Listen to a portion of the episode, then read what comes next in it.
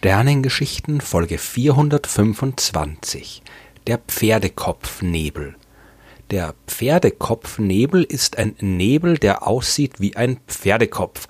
Äh, das taugt als Erklärung aber nicht viel und reicht schon gar nicht für eine komplette Folge der Sternengeschichten.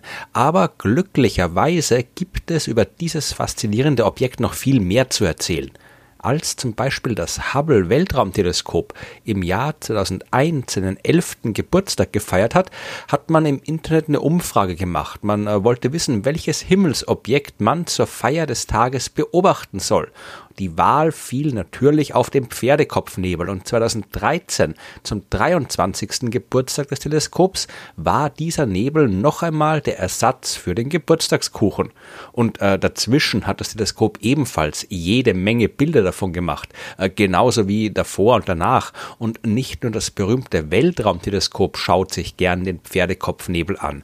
Der wurde im Lauf der Zeit von allen möglichen Menschen beobachtet, aus äh, wissenschaftlichen Gründen genau genauso wie einfach nur aus Spaß an der Freude wobei das Teil gar nicht so einfach zu beobachten ist. Äh, auf jeden Fall nicht ohne optische Hilfsmittel und auch dann ist es schwer zu sehen. Äh, man kann zwar schon mit einem kleinen Teleskop erfolgreich sein, aber dann muss man genau wissen, was man macht, wohin man schaut, was für ein Anblick zu erwarten ist. Man braucht einen extrem dunklen Himmel und muss die Augen vor der Beobachtung sehr gut an die Dunkelheit anpassen.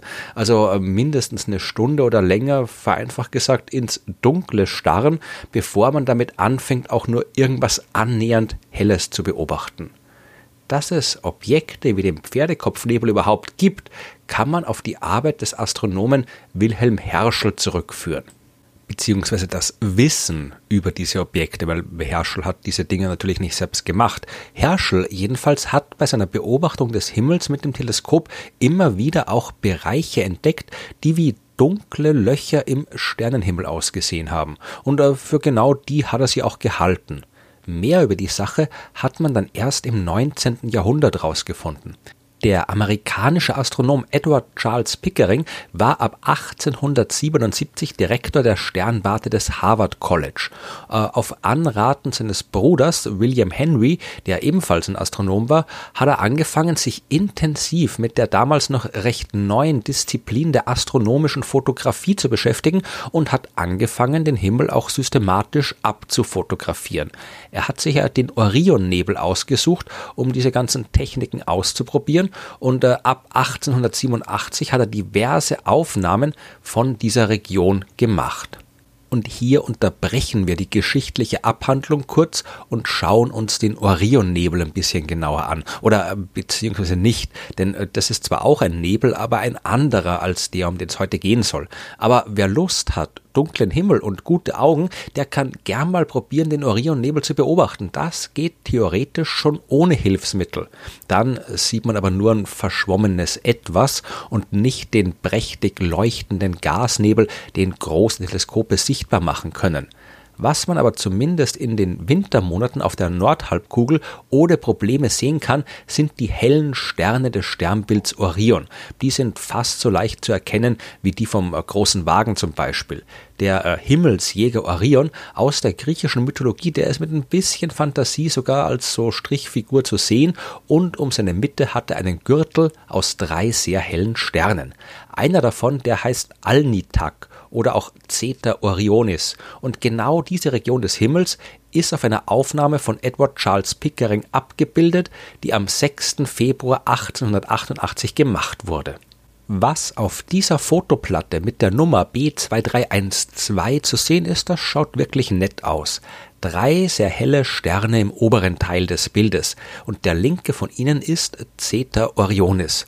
In dessen Nähe erkennt man so ein paar nebelartige Strukturen, vor allem eine längliche Wolke, die sich nach Süden, also im Bild nach unten weisend dahin zieht. Um mehr Details dort zu erkennen, muss man aber wirklich sehr genau schauen. Und genau das hat die Astronomin Williamina Fleming getan. Die wurde 1857 in Schottland geboren, hat dort als Lehrerin gearbeitet und ist dann mit 21 Jahren nach Boston in die USA übersiedelt. Dort ist sie von ihrem Mann verlassen worden, als sie gerade schwanger war. Sie hat also schnell einen neuen Job gesucht und hat ihn gefunden als Hausangestellte von Edward Charles Pickering. Und der war sehr beeindruckt von ihr und äh, von ihrer Intelligenz. Und weil er mit den Angestellten an der Harvard-Sternwarte unzufrieden war, hat er einfach Williamina Fleming eingestellt, äh, um seine männlichen Kollegen zu demütigen, aber mit Sicherheit auch, äh, weil er einer Frau deutlich weniger Gehalt zahlen hat müssen als einem Mann. Aber so oder so, Fleming hat ihre Chance genutzt und ihren Job hervorragend erledigt. Äh, der hat unter anderem darin bestanden, die ganzen Himmelsfotografien zu klassifizieren, zu sortieren, auszuwerten und zu analysieren und dabei hat sie die Grundlage für die heute noch verwendete Methode gelegt, wie man Sterne anhand ihrer Temperatur und Helligkeit einteilt, wie ich schon in Folge 132 erzählt habe. Dabei sind ihr auch die Aufnahmen der Orionregion unter die Finger äh, bzw. unter die Augen gekommen. Und auch hier hat sie ganz genau beschrieben und sortiert, was da zu sehen war. Im Jahr 1890 ist dann ein wissenschaftlicher Aufsatz mit dem Titel Detection of New Nebulae by Photography erschienen und in einer Tabelle ist dort ganz genau vermerkt, welche neuen nebelartigen Regionen mit Hilfe von Fotografie gefunden wurden. Unter Punkt 21 kann man dort lesen, dass ein großer Nebel sich von Zeta Orionis nach Süden erstreckt. Das ist äh, genau der Teil, äh, von dem wir vorhin schon gesprochen haben. Es wird hier aber auch ein ganz bestimmtes Detail vermerkt, nämlich eine halbkreisförmige Einbuchtung. Und genau die ist es, die uns jetzt interessiert. Die Arbeit aus dem Jahr 1890 ist veröffentlicht worden, ohne explizit anzugeben, wer sie verfasst hat. Aber man kann erstens davon ausgehen, und man tut das auch, dass sie von Edward Charles Pickering geschrieben worden ist, und im Text selbst ist auch nochmal ganz extra angemerkt, dass die Untersuchung der Fotoplatten von Williamina Fleming durchgeführt worden ist und eine spätere Arbeit aus dem Jahr 1908, die lässt dann wirklich keine Zweifel mehr offen.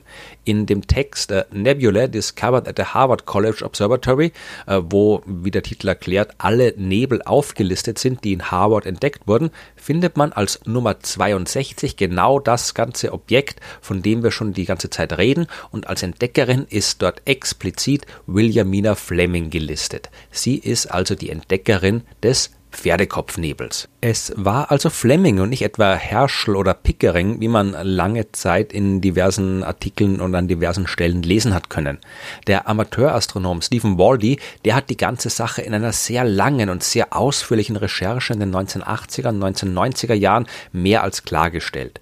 Jetzt wissen wir also, wer das Ding entdeckt hat, aber immer noch nicht so genau, um was es sich eigentlich handelt. Wolkenartige Gebilde, die kann man in großer Zahl am Himmel sehen. Am besten die, die selbst leuchten. Das sind die sogenannten Emissionsnebel. Dabei handelt es sich um große Wolken aus Gas, äh, fast ausschließlich Wasserstoff, aber auch ein paar andere Elemente wie Helium, Sauerstoff oder Stickstoff sind dabei. Äh, diese Wolken aus Gas befinden sich zwischen den Sternen, die aber von den Sternen in der Umgebung angeleuchtet werden. Und wenn es sich dabei um junge, heiße Sterne handelt, dann kann die starke Strahlung die Atome der Wolke zum Leuchten anregen. Und genau das ist im Orion der Fall, denn solche Wolken sind ja auch genau die Regionen, in denen neue Sterne entstehen. Wir haben also Wolken durchsetzt von heiß leuchtenden Sternen, wodurch auch die Wolken selbst leuchten. Aber nicht alle, manche tun das nicht und die heißen wenig überraschend Dunkelwolken. Die sind im Allgemeinen ein bisschen dichter als die anderen Wolken und bestehen auch nicht nur aus Gas, sondern enthalten auch Staub und die absorbieren das Sternenlicht. Die bleiben also so lange dunkel, bis auch in ihrem dichten Kern ein neuer Stern entsteht. Das helle, nebelartige Gebilde, das Williamina Fleming südlich des Sterns Zeta Orionis beschrieben hat, das ist ein Emissionsnebel, der heute die Bezeichnung IC 434 trägt der leuchtet hell und von uns aus gesehen genau davor befindet sich eine Dunkelwolke. Das ist diese halbkreisförmige Einbuchtung im Nebel, die Fleming entdeckt und beschrieben hat, die aber keine Einbuchtung im Nebel ist, sondern eben ein Bereich des Nebels, dessen Licht wir nicht sehen können, weil es von der davor liegenden Dunkelwolke absorbiert wird. Pickering und Fleming, die haben damals noch nicht gewusst, dass es sich um eine Dunkelwolke handelt. Dass es sowas gibt und dass diese dunklen Gebiete keine Löcher im Himmel sind, wie Herschel es gedacht hat, das geht auf die Arbeit des amerikanischen Astronoms Edward Barnard und die des deutschen Astronoms Max Wolf zurück. Beide haben großartige Aufnahmen verschiedener Nebel gemacht unter anderem auch von der Region, die auch Fleming schon untersucht gehabt hat. Und darauf war die dunkle Region viel besser zu sehen. Mit diesen Daten konnten Barnard und Wolf dann erkennen, dass da nicht einfach nur aus irgendeinem Grund keine leuchtenden Sterne waren, sondern dass die dunklen Flecken durch Staub und Gasmassen verursacht worden sind, die das Licht blockieren. Barnard hat einen Katalog erstellt, wo alle von ihm entdeckten oder ihm bekannten Dunkelwolken drin waren. Und Nummer 33 darin ist der Pferdekopfnebel der deswegen ab und zu auch als Barnard 33 bezeichnet wird. Damals hat man aber immer noch nicht Pferdekopfnebel dazu gesagt. Wenn man sich moderne Abbildungen anschaut, zum Beispiel die Geburtstagsbilder von Hubble, dann sieht diese dunkle Wolke dem Kopf eines Pferds wirklich überraschend ähnlich. Aber auf den alten Aufnahmen des späten 19. und frühen 20. Jahrhunderts, da ist wirklich nicht mehr zu erkennen als eine Einbuchtung. Wer dem Ding den Namen Pferdekopf gegeben hat, ist unklar. Auf jeden Fall konnte das erst dann passiert sein, als die Bilder wirklich gut genug waren, um diese Form auch zu sehen.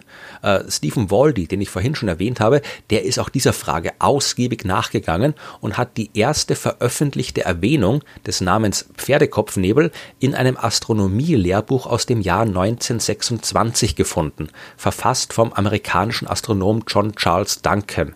Und tatsächlich hat Duncan auch einige Aufnahmen des Nebels gemacht und sie gehören zu den frühesten Bildern, auf denen dieser Pferdekopf die Form deutlich erkennbar ist.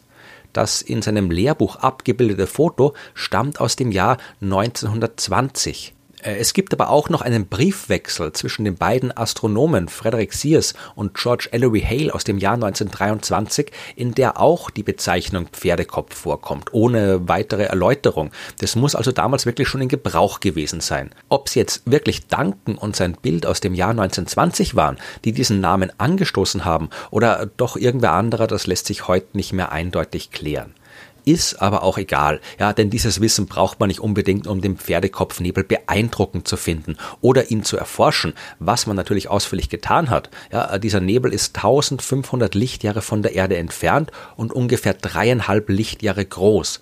Seine ganze Masse beträgt das 27-fache der Masse unserer Sonne und er besteht hauptsächlich aus Wasserstoff. Man findet dort aber auch jede Menge komplexe Moleküle aus Wasserstoff, Kohlenstoff, Sauerstoff und Schwefel. Der ganze Staub mitsamt dem Gas ist in Bewegung. Der Pferdekopf wird im Laufe der Zeit also seine Form verlieren und sich auflösen. Das wird aber erst in circa 5 Millionen Jahren passieren. Es bleibt also noch genug Zeit, sich den Pferdekopf im Weltraum anzusehen.